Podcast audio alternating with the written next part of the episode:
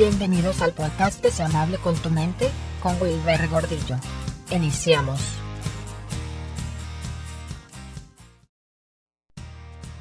Hola, ¿cómo están? Una vez más con ustedes aquí en este espacio de Sea Amable con tu mente. Soy Wilber Gordillo, bienvenidos, me da mucho gusto que estén escuchando este podcast. Y bueno, pues hoy les tengo un tema diferente en el cual vamos a hablar acerca de la resiliencia. No sé si alguna vez has escuchado hablar de este término. Bueno, pues voy a hablar sobre la resiliencia y los 12 hábitos de las personas resilientes. Así que bienvenido, bienvenido, eh, bienvenida tú que estás escuchando el podcast. Eh, ¿Sabes qué es la resiliencia?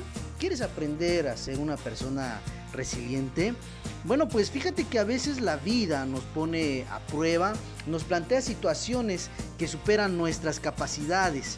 Por ejemplo, una enfermedad, una ruptura de pareja, particularmente dolorosa, la muerte de un ser querido, el fracaso de un sueño largamente anhelado, problemas económicos o una pandemia como la que estamos viviendo el COVID-19. Existen diferentes circunstancias que nos pueden llevar al límite y hacer que nos cuestionemos si tenemos la fuerza y la voluntad necesarias para continuar adelante. En este punto tenemos dos opciones, dejarnos vencer y sentir que hemos fracasado o sobreponernos y salir fortalecidos. Apostar por la resiliencia. ¿Qué es la resiliencia? Te voy a dar eh, la definición y el significado de la resiliencia. El significado de la resiliencia, según la definición de la Real Academia Española de la Lengua, es la capacidad humana de asumir con flexibilidad situaciones límite y sobreponerse a ellas. Pero en psicología añadimos algo más al concepto de resiliencia. No solo gracias a ella somos capaces de afrontar las crisis o situaciones potencialmente traumáticas, sino que también podemos salir fortalecidos de ellas. La resiliencia implica reestructurar nuestros recursos psicológicos en función de las nuevas circunstancias de nuestras necesidades.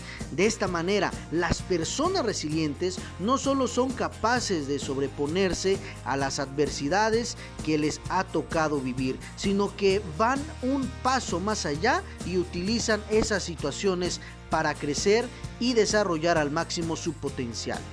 Para las personas resilientes no existe una vida dura, sino momentos difíciles, y no se trata de una simple distinción terminológica, sino de una manera diferente y más optimista de ver el mundo. Ya no son conscientes de que después de la tormenta llega la calma. De hecho, este tipo de personas a menudo sorprenden por su buen humor y nos hacen preguntarnos cómo es posible que después que de todo lo que han pasado puedan afrontar la vida con una sonrisa en los labios.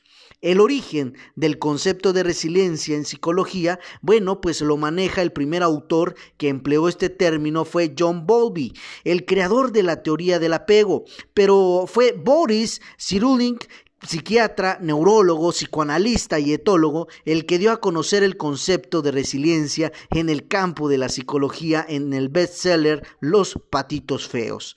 La práctica de resiliencia ¿Cómo podemos ser más resilientes? La resiliencia no es una cualidad innata, no está impresa en nuestros genes, aunque sí puede haber una tendencia genética que pueda predisponer a tener un buen carácter. La resiliencia es algo que todos podemos desarrollar a lo largo de la vida. Hay personas que son resilientes porque han tenido en sus propios padres o en alguien cercano un modelo de resiliencia a seguir, mientras que otras han encontrado el camino por sí solas. Esto nos indica que todos podemos ser resilientes siempre y cuando cambiemos algunos de nuestros hábitos y creencias. De hecho, las personas resilientes no nacen, se hacen, lo cual significa que han tenido que luchar contra situaciones adversas o que han probado varias veces el sabor del fracaso y no se han dado por vencidas. Al encontrarse al borde del abismo, han dado lo mejor de sí y han desarrollado las habilidades necesarias para enfrentarse a, los diferentes retos de la vida. ¿Qué caracteriza entonces a una persona resiliente. Las personas resilientes practican estos 12 hábitos. El hábito número uno, son conscientes de sus potencialidades así como de sus limitaciones. El autoconocimiento es un arma muy poderosa para enfrentar las adversidades y los retos, y las personas resilientes saben usarla a su favor.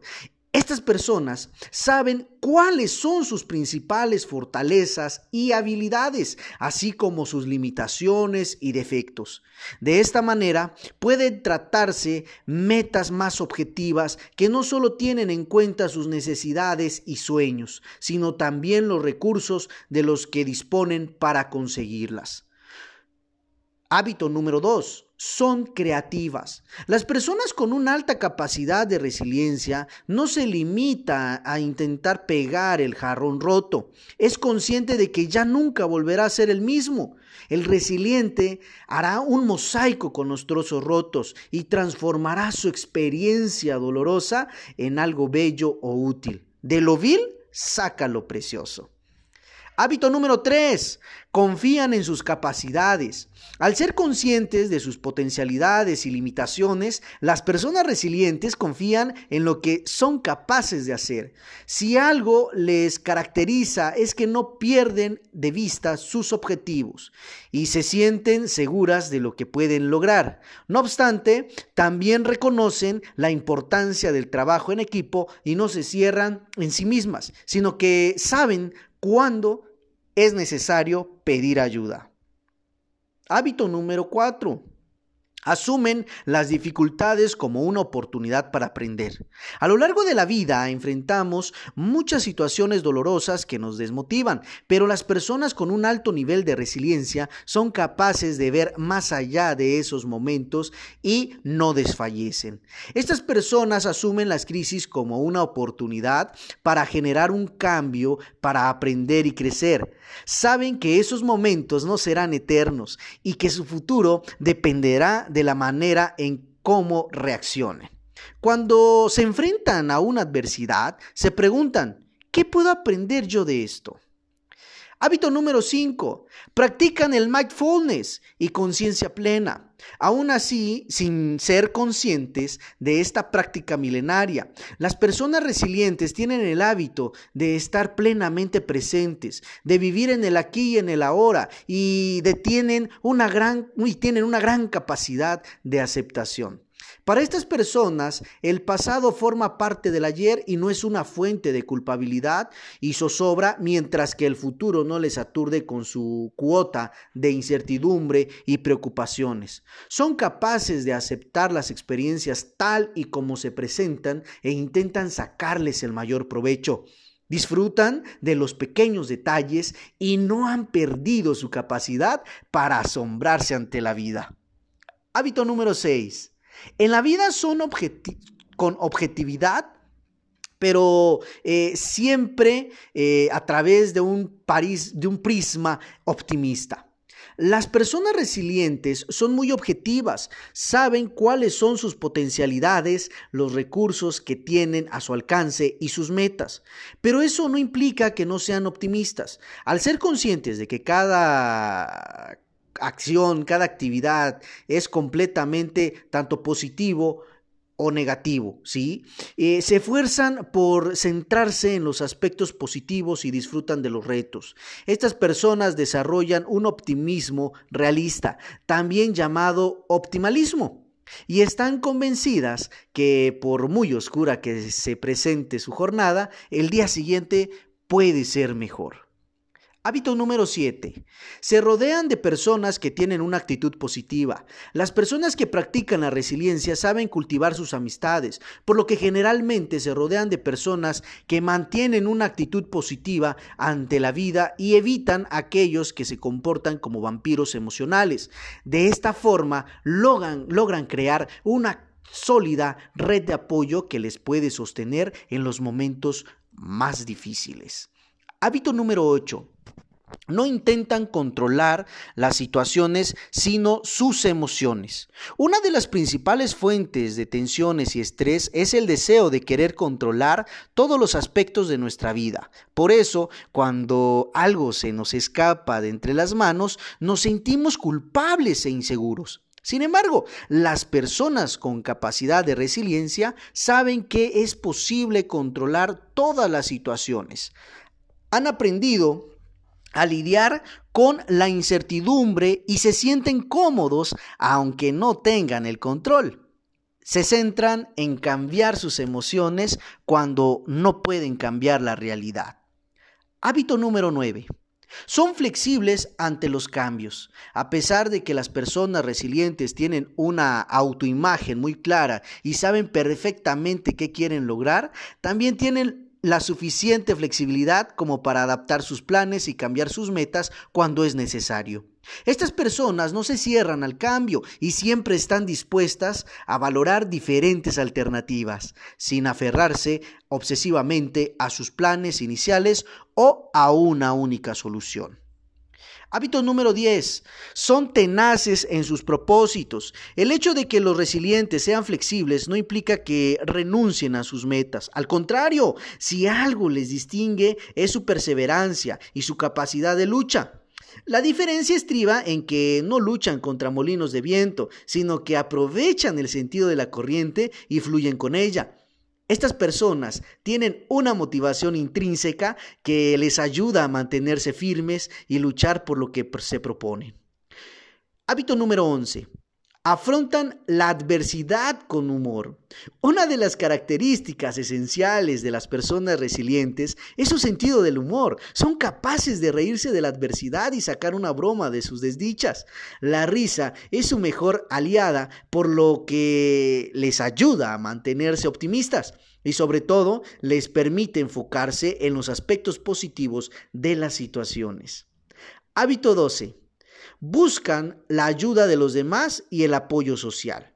Cuando las personas resilientes pasan por un suceso potencialmente traumático, su primer objetivo es superarlo. Para ello, son conscientes de la importancia del apoyo social y no dudan en buscar la ayuda de un buen psicólogo cuando lo necesitan. La resiliencia también podemos verlo en los niños. Si queremos que nuestros hijos afronten las dificultades de la vida con fortaleza, es importante construir un apego seguro y educarles en la capacidad de ser resilientes. Para ello es fundamental nuestro ejemplo, no sobreprotegerles y sobre todo creer en ellos. No se trata de evitar que se caigan, sino de enseñarles a levantarse. Y para ello tenemos que confiar en que ellos pueden. Por supuesto, tampoco se trata de exponerlos a peligros o ambientes agresivos para que se hagan más fuertes. Afortunadamente, no estamos en Esparta. Aportar seguridad y protección es necesario. Algo importante que podemos preguntarle a los niños cuando tienen un contratiempo, si queremos que aprendan a desarrollar la resiliencia, es, ¿qué puedes aprender de esto? ¿O qué puedes sacar bueno de esto que ocurrió? Enseñar a los niños a relativizar y a ver los errores y los contratiempos como una oportunidad para aprender y mejorar les gustará por el camino de la resiliencia, pero no desde la negación de sus emociones, sino desde la empatía hacia lo que sienten y su mundo emocional, transmitiéndoles nuestra confianza en que ellos pueden afrontar la adversidad y superarla. De esta manera, tú puedes ser resiliente en tu vida. Recuerda, no todo el tiempo la vida está marcada de puntos negativos y tampoco puedes ver el día de manera oscuro. Así que ya sabes cómo ser resiliente, ya sabes cómo generar de ese momento que posiblemente pueda ser un poco o mucho negativo, sacarle provecho ser resiliente es esto, ver el lado positivo de las cosas, pero de manera responsable, no minimizando, pero sí buscando opciones para mejorarlo. Y eso que tú estás viviendo como experiencia, puedes tú tomarlo como un aprendizaje más y no como todos lo ven, como un fracaso. Los fracasos no existen, solamente existen las experiencias. Y qué mejor que puedas verlo y denotarlo como algo positivo. Gracias, gracias por haber escuchado este, este podcast. Te agradezco muchísimo por seguirse amable con tu mente. Te recuerdo mi nombre, soy Wilber Gordillo y como siempre te digo, haz el amor y no la guerra, aparte que es muchísimo más satisfactorio, pues te deja, te quita el estrés, los dolores de cabeza, el dolor corporal, incluso los niveles de ansiedad y depresión te los disminuye, si no es que los desaparece. Haz el amor y no la guerra. Yo soy Wilber Gordillo y me escuchas en otra próxima emisión de Sea Amable con tu mente.